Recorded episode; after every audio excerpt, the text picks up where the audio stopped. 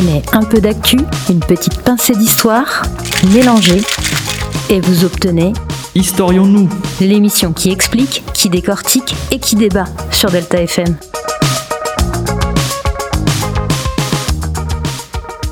Bien le bonjour à toutes et à tous, je vous souhaite la bienvenue dans Historions-nous, l'émission où nous parlons de l'actualité et de l'histoire. Aujourd'hui, on va parler des théories du complot. Pour vous rappeler ce que c'est, je vais vous citer les plus connues. Le fait que la Terre soit plate, que personne n'ait jamais marché sur la Lune, ou que le gouvernement est contrôlé par les reptiliens. Bah tout ça, c'est des théories du complot. Mais d'abord, je vous laisse avec, avec Nicolas pour son point info. Bonjour à tous, je vous avoue que je vais faire l'impasse sur le Covid parce que je commence à en attendre un peu trop parler. Bref, aujourd'hui je vais vous parler de la journée de la femme. Pour ceux qui savent pas trop ce que c'est, c'est une journée officiellement consacrée à la lutte pour les droits des femmes. La journée du 8 mars est parfois mal comprise, car pour certains, l'égalité homme-femme existe, enfin elle se voit quoi.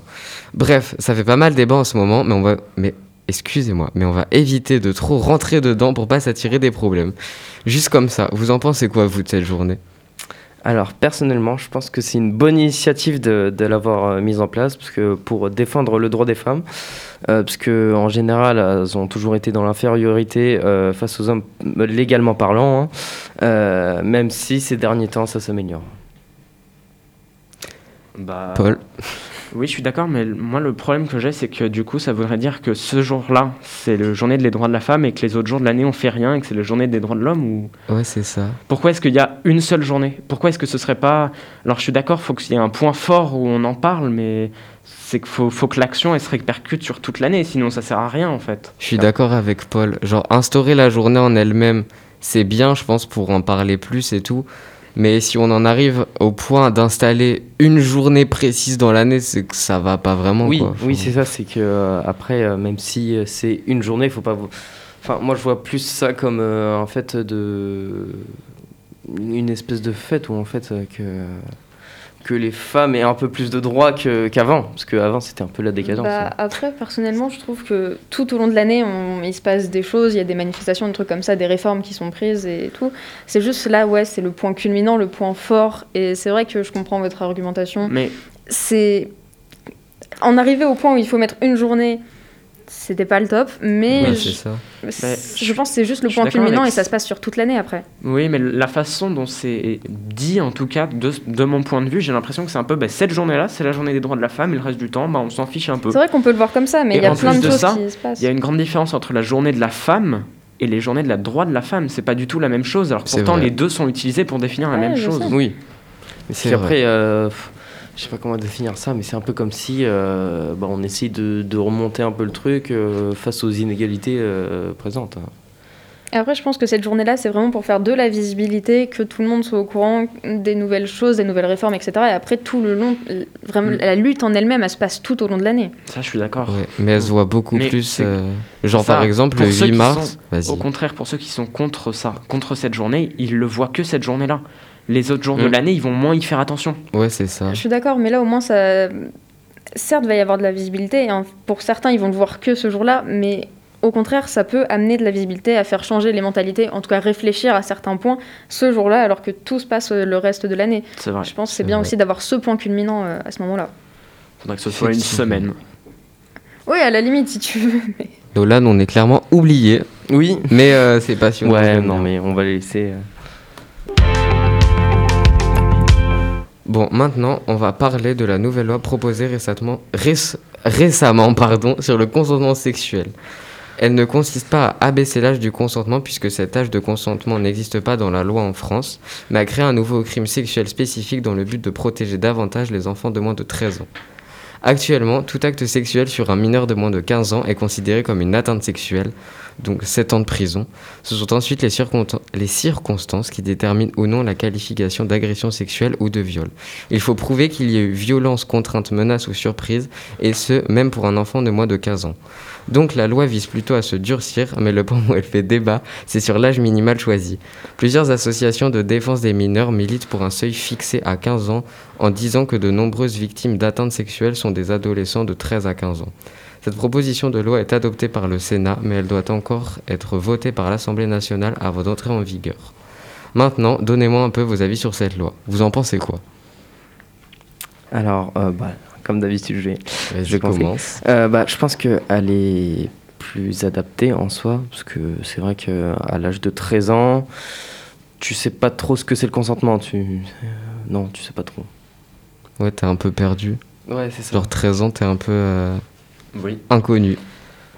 Mais je trouve. Oui, mais est-ce qu'à 14 ans, même on sait À 14 ans, un En fait, peu plus. c'est trop compliqué. C'est qu'il y a, enfin, tout il le monde évolue à une- des échelles différentes. Après, après, Ouais. faut voir au niveau de la sociabilité. euh, 14 ans, tu rentres à la troisième, à la troisième, tu, tu rentres beaucoup plus dans ce sujet-là, donc euh, tu commences un peu plus à savoir ce que c'est. ça dépend de tout le monde. Moi, je suis rentrée Oui. au lycée à 14 ans. Enfin, c'est. Oui, bah voilà, encore plus, raison plus. genre, je suis rentrée en troisième au, au- à 13 ans. Genre, ça dépend. si quelqu'un dis- redouble par exemple et qu'il est, c'est- qu'il est de fin d'année, ça, va- ça peut faire un convoi où au final à 15 ans il sait toujours pas, on en a toujours pas entendu parler. C'est ça. Voilà, c'est, je pense que 15 ans, c'était plus adapté parce Oui, que c'est pour ça. 13 ans, c'est encore trop jeune, je trouve, pour même pouvoir à 14 ans parler euh, est-ce que j'ai eu consentement ou pas. Je pense que le laisser avec un. Enfin, en tout cas, l'instaurer à 15 ans, ça aurait été bien.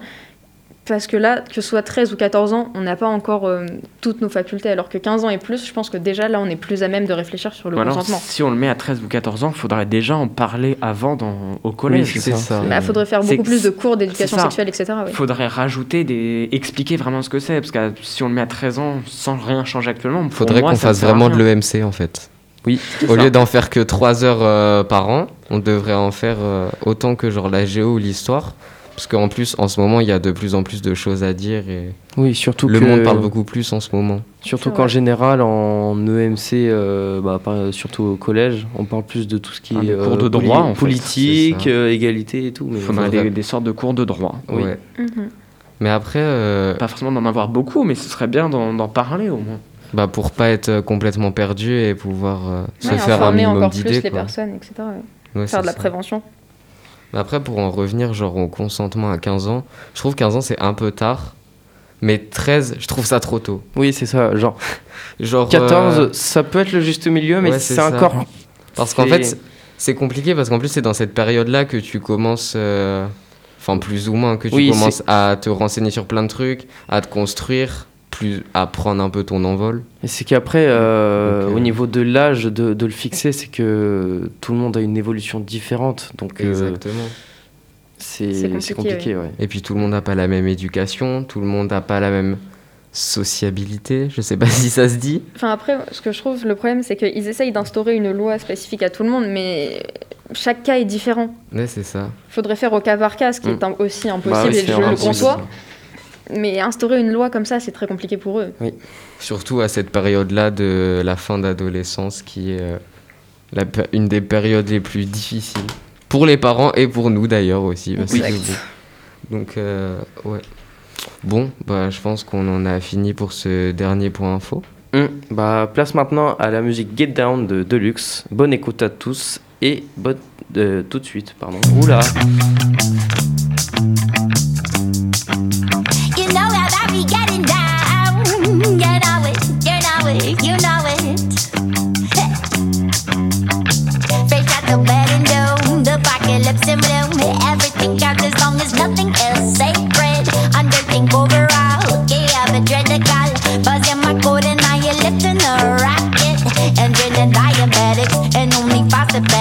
That no matter how slow you smoke him. Flick on the happy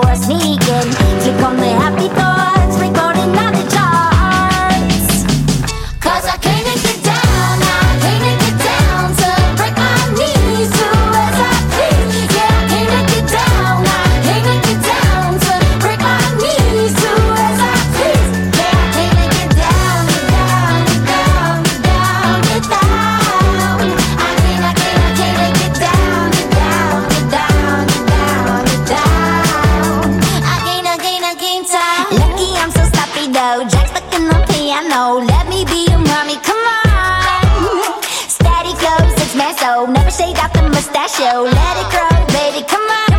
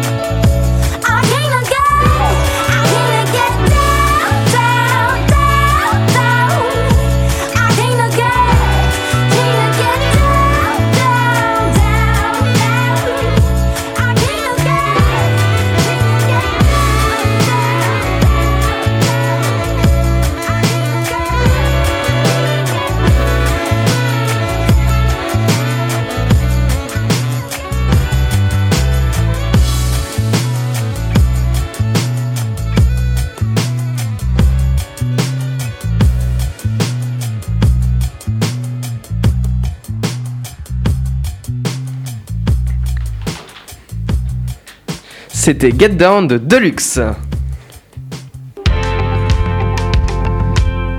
Pour commencer, on va parler de la Lune et de la NASA. Certains pensent que l'on n'est jamais allé sur la Lune, c'est ce qu'on appelle une théorie du complot. Ce qu'ils pensent, c'est ce qui a été ce ce qu'ils pensent, excusez-moi, c'est que ça a été tourné dans un studio de cinéma sur commande de la NASA. Euh, ce serait donc une grande mise en scène qui comprendrait tout le programme Apollo, ainsi que euh, donc ça fait 16, euh, 16 missions si je ne dis pas de bêtises. Et si vous vous rappelez bien, on en avait justement parlé, enfin on n'avait pas parlé de la partie théorie du complot, mais on avait parlé du premier pas sur la Lune il y a quelques émissions. Donc bien sûr, les complotistes ont des soi-disant preuves qu'on va énoncer juste après. Et ils énoncent plein de... Donc ces preuves, c'est plein de petits détails qu'on peut observer sur les images de la NASA. Donc par exemple, il y a le drapeau qui flotte tout, le drapeau qui flotte tout seul, le fait qu'il n'y ait aucun cratère d'alunissage est le plus connu. Pourquoi il n'y a pas d'étoiles dans le ciel? Et t'en dis quoi, toi, Lilou? Eh bien, premièrement, ce n'est pas mon avis, mais celui de la science. Et deuxièmement, face à ça, les réponses sont plutôt faciles. Dans le drapeau, il y a une petite barre en fer sur le dessus, c'est qui lui permet de tenir. Vu qu'il n'y a pas de vent sur la Lune, le, le drapeau tomberait et on ne pourrait pas le voir. Il a donc été décidé de mettre une petite barre. En plus de ça, s'il était ondulé, ce n'était uniquement dû qu'au transport qui l'a froissé. Pour le cratère d'alunissage, c'est tout aussi simple. Quand le module, qui fait plusieurs tonnes, rappelons-le, a atterri, les rétrofusées qui lui permettent de pas se cracher ont fait énormément de poussière, mais encore une fois, en absence d'atmosphère, la poussière est retombée au sol tout de suite, ce qui explique que l'on ne voit rien sur les images. Et par rapport aux étoiles non visibles Bon, ceci est une dédicace pour les plus sceptiques d'entre nous. Si on ne les voit pas, c'est uniquement parce que la mission se déroule en plein jour lunaire. Dans ces conditions, il y a une forte exposition de lumière, ce qui nous empêche de voir les étoiles. Plusieurs scientifiques partout dans le monde en ont parlé, et un astrophysicien du CNRS, qui est même directeur de recherche, a dit que les étoiles que l'on voit dans l'espace, ce n'est que de la science-fiction. Des exemples comme cela, les complotistes en ont beaucoup, mais malheureusement pour eux, ils ont tous été démontés un à un. Parlons maintenant d'une autre théorie du complot. Elle est aussi très connue puisqu'il s'agit de la théorie de la Terre plate. En effet, beaucoup pensent que notre chère planète est totalement plate. Pour venir appuyer ces déclarations, ils ont encore ici plusieurs preuves. Ils avancent par exemple le fait que nous ne pouvons pas voir la courbure de la Terre. Ces arguments sont là encore faciles à réfuter. Tout d'abord, parlons de la courbure terrestre. Et donc les scientifiques en pensent quoi? Eh bien, à l'œil nu, il est vrai que nous ne pouvons pas voir la courbure de la Terre, mais cela s'explique par les dimensions énormes de notre planète. Pour pouvoir commencer à voir la courbure de la Terre, il nous faudrait monter à environ 20 km d'altitude. Une autre chose que disent souvent les platistes, comme ils aiment s'appeler, c'est que toutes les images de la Terre ronde rapportées depuis l'espace seraient truquées. Bon, des théories du complot, il y en a beaucoup. Par exemple, certains pensent que John F. John F. Kennedy, JFK pour les intimes, a été assassiné sur la commande de la CIA. Euh, ou, que, ou alors que le monde est gouverné par les Illuminati ou les reptiliens, comme vous voulez. Ou même que le sida a été créé en laboratoire.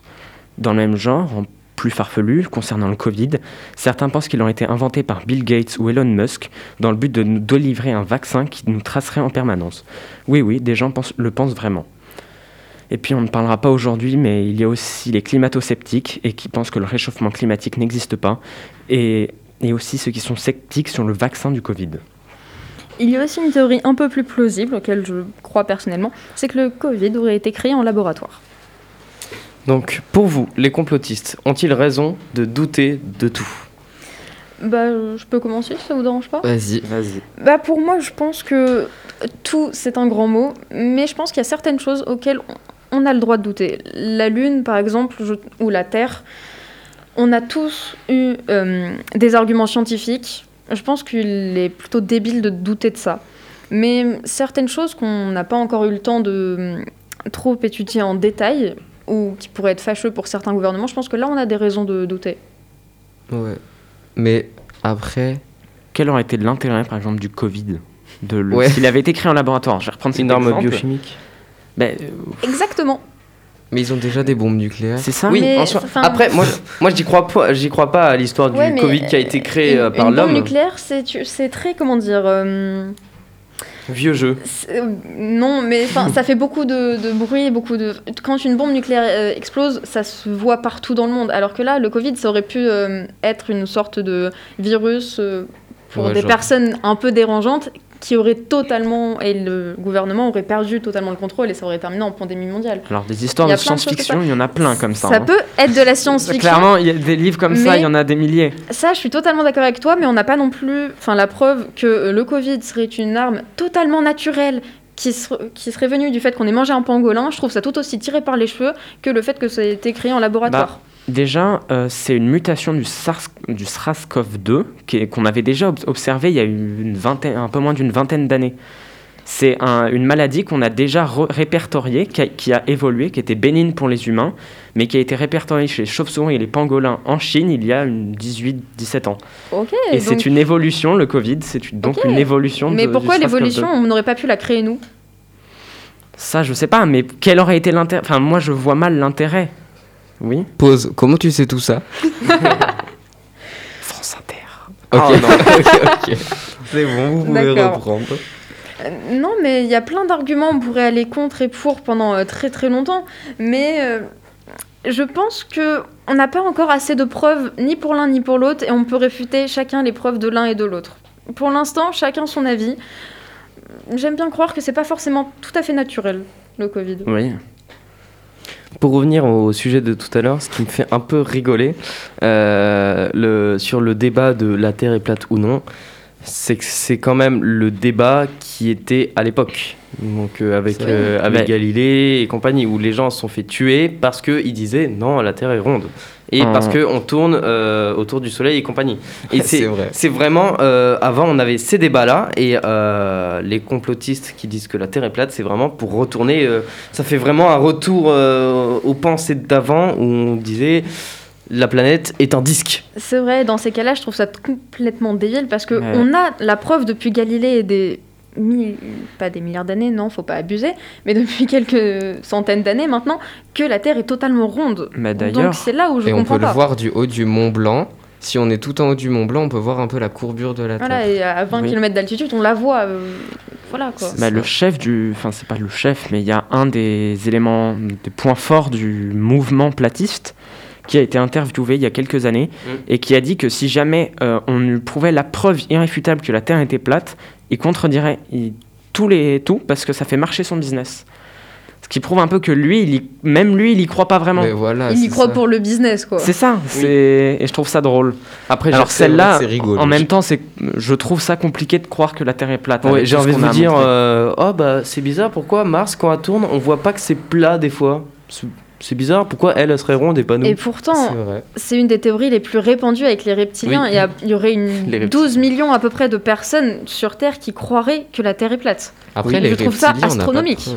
Bah, Oui. Genre en soi, les reptiliens, on n'a pas de preuves scientifiques comme quoi ça existe pas, ça existe, on Après- sait pas. Alors après que la dire- Terre est, est- Après de dire qu'il y avait une civilisation avant nous, en même temps que les dinosaures, qui étaient des reptiles, qui ont survécu euh, à l'extinction des dinosaures, qui était complètement massive, qui ont survécu et qui sont encore parmi nous, qui se métamorphosent pour ressembler aux humains. Déjà, euh, rien que Ça, ça. la peu- Pour le coup, je suis d'accord avec Paul. Là, c'est Ouais. de la science-fiction. Et qui, qui Un peu. tuent des gens pour les remplacer. Mais franchement, moi, je, je suis très sceptique. Hein, euh. Ouais, bah, ouais, la euh, métamorphose, un peu- Sur la Lune, en 1960, il y a une étude qui a été faite euh, et qui prouvait que 16% de la population française pensait que les USA n'étaient jamais allés sur la Lune. C'est ce Tu qui peux m'expliquer comment tu sais ça aussi, s'il te plaît France Bah, Inter c'est pas... Oui, mais c'est en faisant les recherches aussi. Tu t'imagines quand même 160 personnes sur 1000 pensaient qu'on n'était pas allé sur la Lune. Ouais. Bah, après, 600 est-ce que, soit- que à Oh, l'époque, oui. enfin, on n'était pas là à l'époque, mais est-ce que tout le monde a réellement été, euh, comment dire, Mis au courant. ouais, mis au courant Parce que là, on a, Bah, nous, on a les réseaux sociaux, tous les moyens de diffusion euh, C'était aussi un projet secret. C'était euh, voilà, c'est ce que Et je veux dire. C'est à que la fois dans, le dans mis, contexte de euh, l'époque, c'est compréhensible parce que le but c'était aussi de montrer que c'était supérieur et que c'était la première puissance. Oui, Donc c'est compréhensible de douter à ce moment-là. C'est ça, à l'époque. Parce avec- que mais y a- à l'époque, Il oui. n'y avait aucun, aucune preuve, mais maintenant, Oui, Surtout dans la condition où c'était, euh, avec l'époque de la guerre froide, où c'était la guerre du premier qui arrive, c'est c'est le meilleur. Euh, de dire au début que, ouais, ils se sont filmés pour dire qu'ils y sont arrivés en premier, ok, au début. Mais quand, euh, après, euh, ça s'est quand, passé. il ramène, euh, quand il ramène des morceaux de, des morceaux de roches Ouais, lunaires c'est qu'on ne trouve pas sur Ouais, Terre, non, je pense ça, que là, euh, on, est- on peut arrêter Je de pense débattre. que oui, Oui, clairement. C'est Ouais, je pense que. c'est comme euh, le fait que les images euh, de la NASA soient, soient fake.